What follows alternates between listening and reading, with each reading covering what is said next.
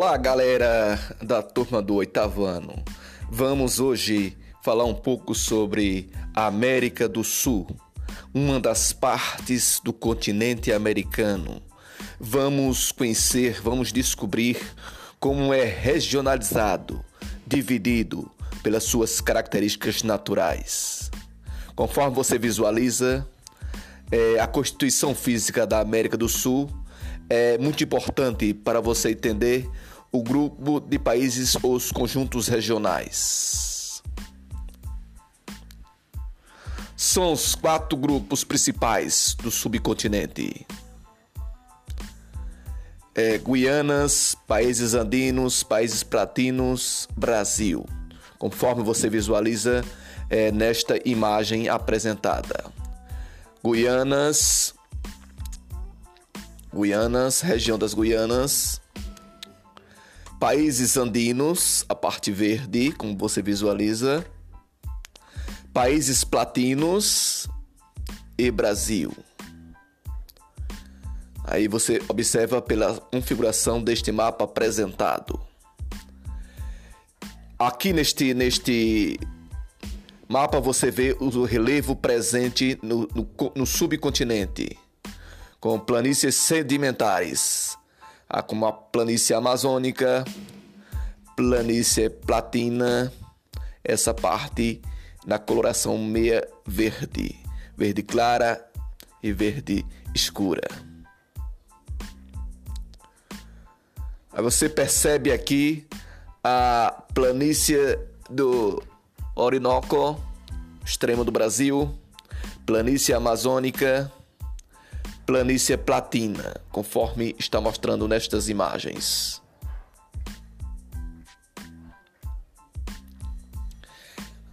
Aqui na parte, no, no, na parte norte do Brasil, você percebe planície do Orinoco, planície amazônica e a planície é, plani, é, na platina no Chaco e no Pantanal, no Chaco, nessa região aqui, do Pantanal e nos Pampas, no sul do Brasil. E logo mais aqui você vê os dobramentos modernos, que é uma região onde ficam os maiores picos elevados, mais conhecido como a Cordilheira dos Andes, altiplanos e vales. Aqui nesta configuração do relevo das placias planícies sedimentares, você encontra uma parte da Cordilheira dos Andes, altiplanos e vales, nessa parte circundada aqui.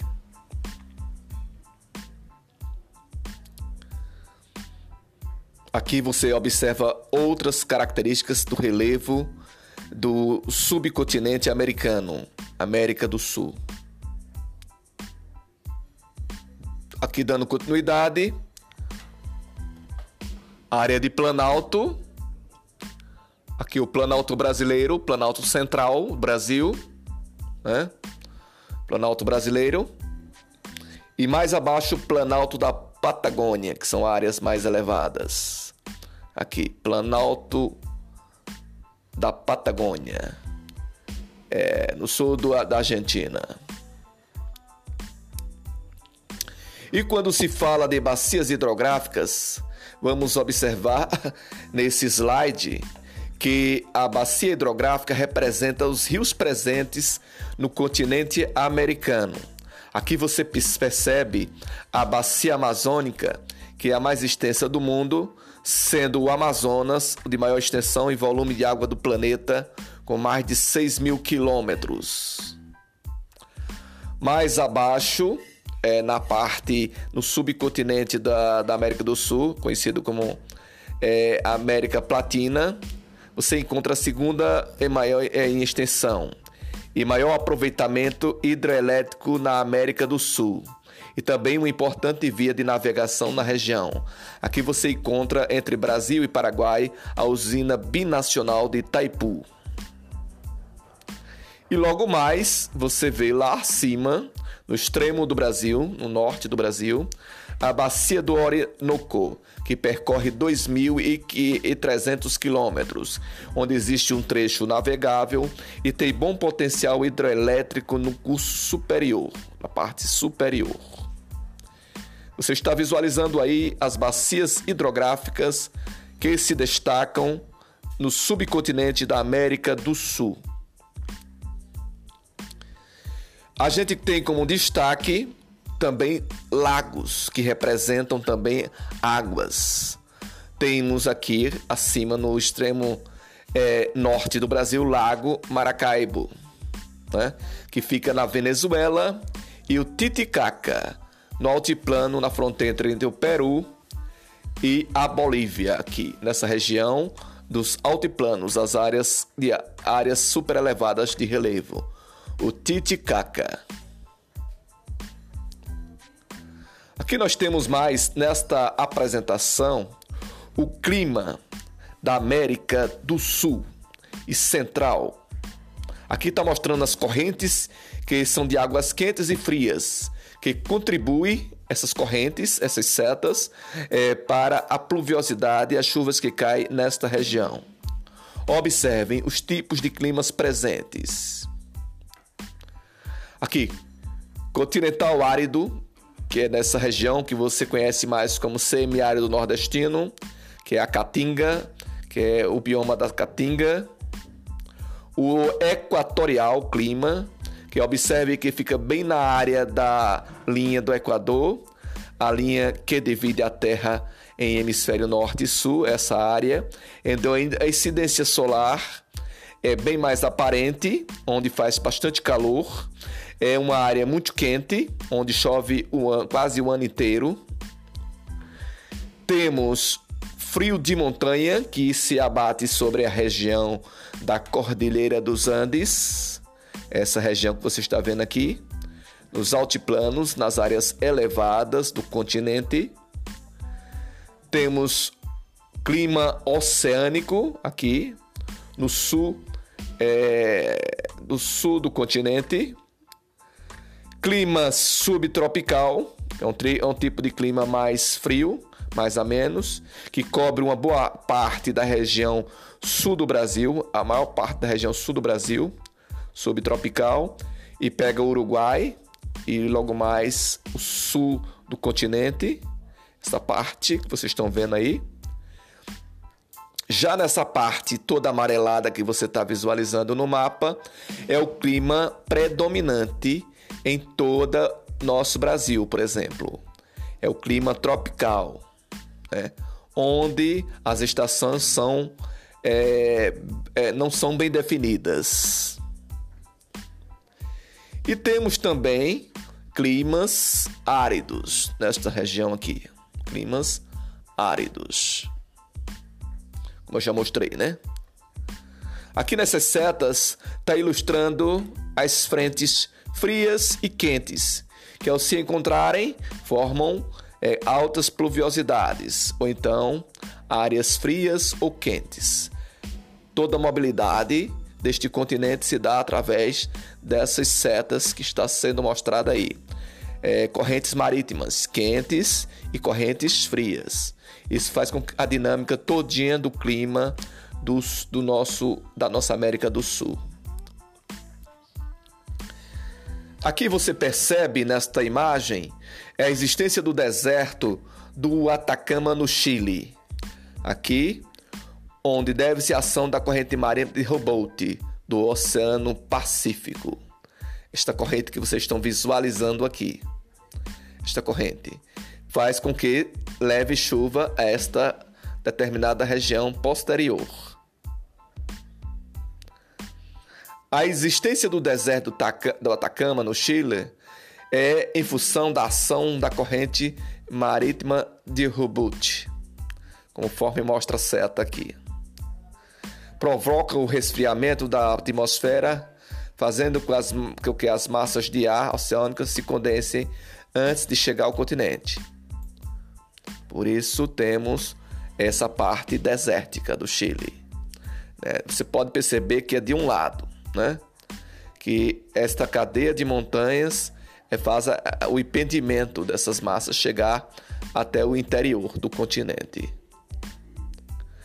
Temos aqui nesta imagem a vegetação, os tipos de vegetações presentes no continente, no subcontinente da América do Sul.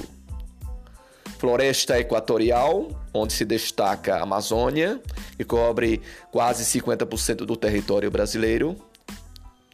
Floresta tropical, que ela, ela abrange uma parte é, do litoral brasileiro, floresta tropical, onde se domina, domina o clima é, é, tropical no Brasil. As savanas, que é, para nós abate aqui no Brasil Central, onde fica o Cerrado. Stepes, xerófitas, que fica na região do semiárido no Nordeste brasileiro, principalmente. A área mediterrânea. Os pinheiros, que predominam na área subtropical do Brasil. Os campos sulinos, que fica uma boa parte é, no território brasileiro, nos campos. Então, as temperaturas no Brasil, climas no Brasil. As temperaturas da Terra variam de acordo com a intensidade da luz solar. Aqui você vê um prospecto do nosso planeta Terra. Zona fria, zona fria, os polos, regiões polares. E zona quente, aqui, essa parte, zona mais quente, onde fica é, o, o Equador, que corta basicamente a maior parte do subcontinente da América do Sul. E essa parte aqui você conhece como as áreas temperadas. Então, a incidência dos raios solares se dá de maneira diferenciada sobre a superfície, consequentemente no nosso subcontinente conhecido como é, América do Sul, onde fica o Brasil, pelo fato de ser arredondada e seu aquecimento se dá de forma desigual. Nós temos aqui as zonas climáticas no mundo: zona polar do sul, do norte, zona polar do sul, zona temperada do norte e do sul, e a área chamada intertropical, onde fica o Brasil e o subcontinente conhecido como América do Sul.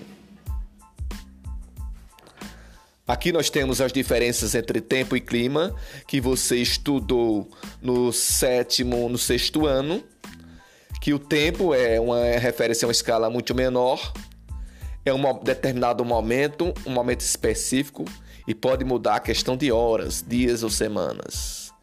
E o clima se envolve um tempo mais amplo, há anos, para ser caracterizado a palavra clima de fato.